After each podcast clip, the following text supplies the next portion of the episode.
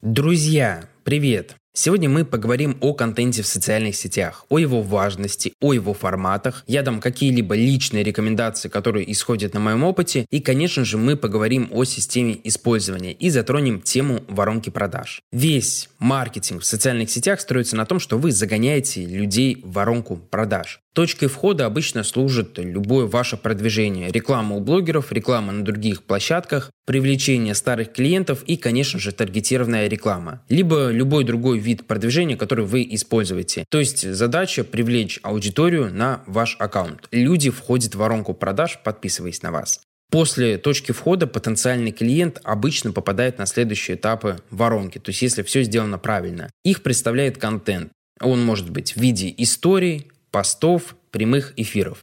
Форматов немного, то есть их всего три и все, больше их в принципе быть не может. Но все они делятся на категории, то есть ваш контент может быть информативным, полезным, новостным, обучающим и так далее. И в зависимости от того, как вы грамотно жонглируете категориями, зависит в принципе весь ваш результат.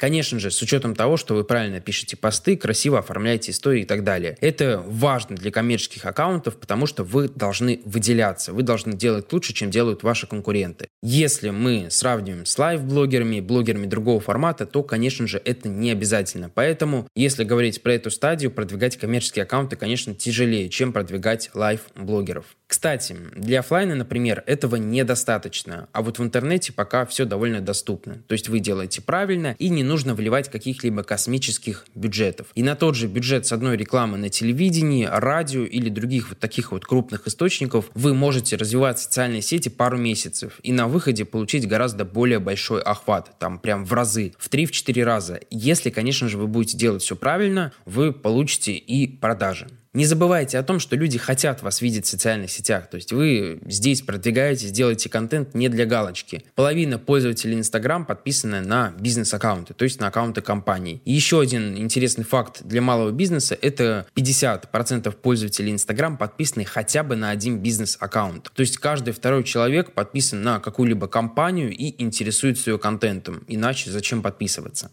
Возвращаясь к нашим воронкам, первое, что нужно сказать, что весь ваш контент должен быть полноценным. Вы можете соблюдать все категории контента, делать красиво, делать правильно, делать без ошибок. Но использование только постов ничего хорошего вам не даст. То же самое и про сторисы при прямые эфиры. Вы не можете продвигать ваш контент каким-либо одним инструментом. Нужно использовать все в совокупности.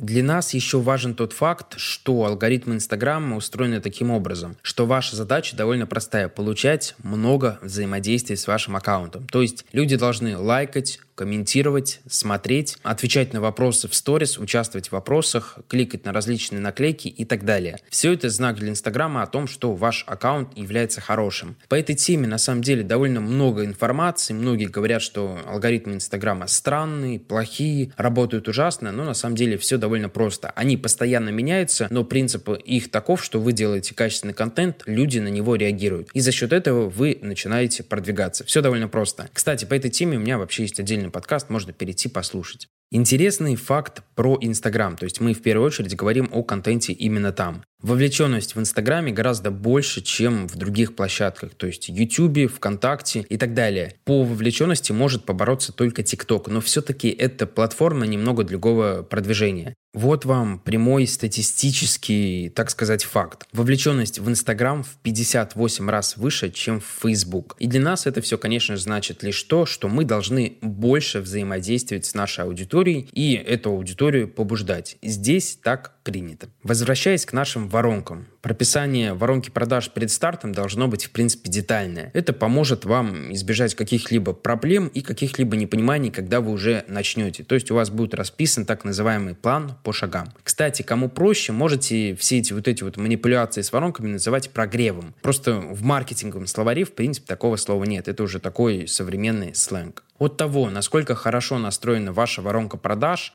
либо же карта взаимодействия с клиентом, либо же прогрев, как вам удобно, будет зависеть ваш весь результат продвижения. То есть это очень важный фактор. Вообще, по воронкам стоит на самом деле записать отдельный подкаст. Если вам это было бы интересно, то все, что нужно сделать, это поставить положительную оценку подкасту на той платформе, на которой слушаете, и я в скором времени запишу. Спасибо большое. Чтобы проще понимать, давайте, к примеру, возьмем компанию, которая продает стулья. То есть я на себе скажу, что практически пример работает гораздо лучше. Наши стулья довольно дорогие, то есть это премиум класса. Наша компания успешно функционирует в офлайне, но вот в социальные сети мы только входим. Как будет строиться взаимодействие с нашим клиентом? Конечно же, если разбирать поэтапную систему, то мы начинаем с целевой аудитории, анализа, различных аудитов, просмотров и так далее. Но давайте вот сразу перейдем к этапу создания воронки продаж продаж, либо же прогрева, которая будет, как и всегда, начинаться с таргетированной рекламы. То есть мы будем привлекать аудиторию с таргетированной рекламы, мы не будем использовать какие-либо черные инструменты продвижения, ботов и так далее, потому что все они нам дадут некачественных, нецелевых подписчиков, которым будет неинтересен наш товар. Ничего мы продать не сможем, и здесь контент будет попросту бессилен, потому что мы будем пытаться продать ботам. Наша задача привлечь только реальных людей, которые будут интересоваться нашим контентом.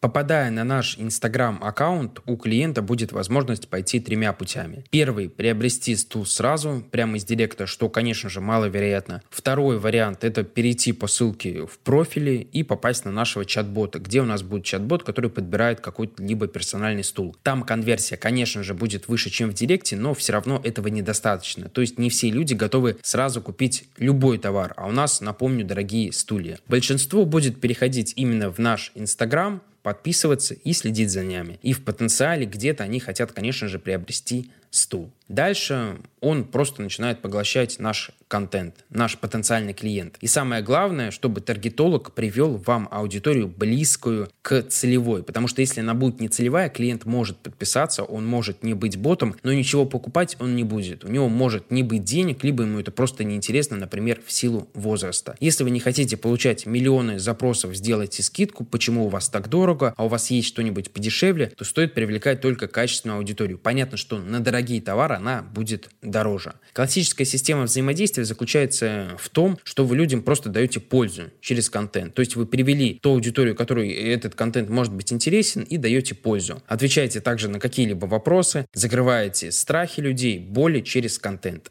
А инструментом их спасения служит ваш стул. То есть, например, у человека есть какая-либо проблема, вот, приобретите наш стул. Это будет классным подарком. У вас сломалось ваше кресло, возьмите наш стул, он, то есть, заменит ваше кресло, он там идеально настроен под вашу спину, мы делаем их индивидуально, поэтому они такие вот крутые. Здесь, э, как и везде, присутствует ряд шаблонных вопросов. Давайте на примере стула, потому что на конкретных примерах все уясняется гораздо лучше. Почему ваш стул лучше, чем стул конкуренту? Как происходит процесс доставки? И почему вас не стоит бояться, то есть почему вы не мошенник? Здесь мы уже закрываем страхи клиента, то есть он вот конкретно чего-то боится. Вопрос транспортировки, упаковка, материалы, все это мы должны разбирать, чтобы наша аудитория через контент наш, так сказать, прогревалась, такой модный термин, и чтобы она потом покупала. То есть мы периодически вкидываем простой продающий контент, и то есть аудитория, правильно привлеченная, будет у вас покупать. Здесь, в принципе, система довольно простая и работает она на всех проектах. Понятно, что есть те товары, которые не предназначены вообще для продвижения, которые продвигать сложно в силу того, что они либо очень узкие, либо ваша аудитория элементарно не сидит в Инстаграме. Да, то есть несмотря на то, что в Инстаграме довольно обширная аудитория, есть, конечно же, люди не всех, так сказать, масти. Потому что если вы попытаетесь продать Rolls-Royce через рекламу, наверное, у вас мало что получится, и вам придется потратить уйму денег. И на выходе это все не будет окупаться, потому что на привлечение одного клиента у вас будет уходить довольно большой бюджет. В силу того, что эта аудитория и так дорогая, а в Инстаграме ее меньше. Казалось бы, все довольно просто. Ваша задача ублажать клиента через контент, то есть давать им какую-либо пользу информацию, и, конечно же, вкидывать периодически что-то продажное, используя все при этом форматы и категории контента. Но даже здесь допускают довольно частые и явные ошибки, которые сказываются, конечно, негативно. Это перебор продающего контента. Да, я прям очень часто вижу, что у вас перебор с продающим контентом. И, конечно же, продающий контент читать в принципе неинтересно. То есть аудитория переходит и не видит причины подписываться. Она либо же сразу покупает, что довольно редко, либо просто уходит. У вас, собственно, не будет подписчиков, которые будут вас читать, потому что читать каждый пост с характеристикой товара, с его кратким описанием и с ценой неинтересно. Помимо этого, полное копирование конкурентов никакого хорошего результата вам не даст. Это прямой плагиат плагиат, аудитория все это видит, все это она читает, и, скорее всего, ваш клиент тоже запускает таргетированную рекламу, и когда ваш потенциальный клиент переходит на Инстаграм ваш и видит, что вы тупо скопировали конкурента, скорее всего, подписываться он на вас не будет.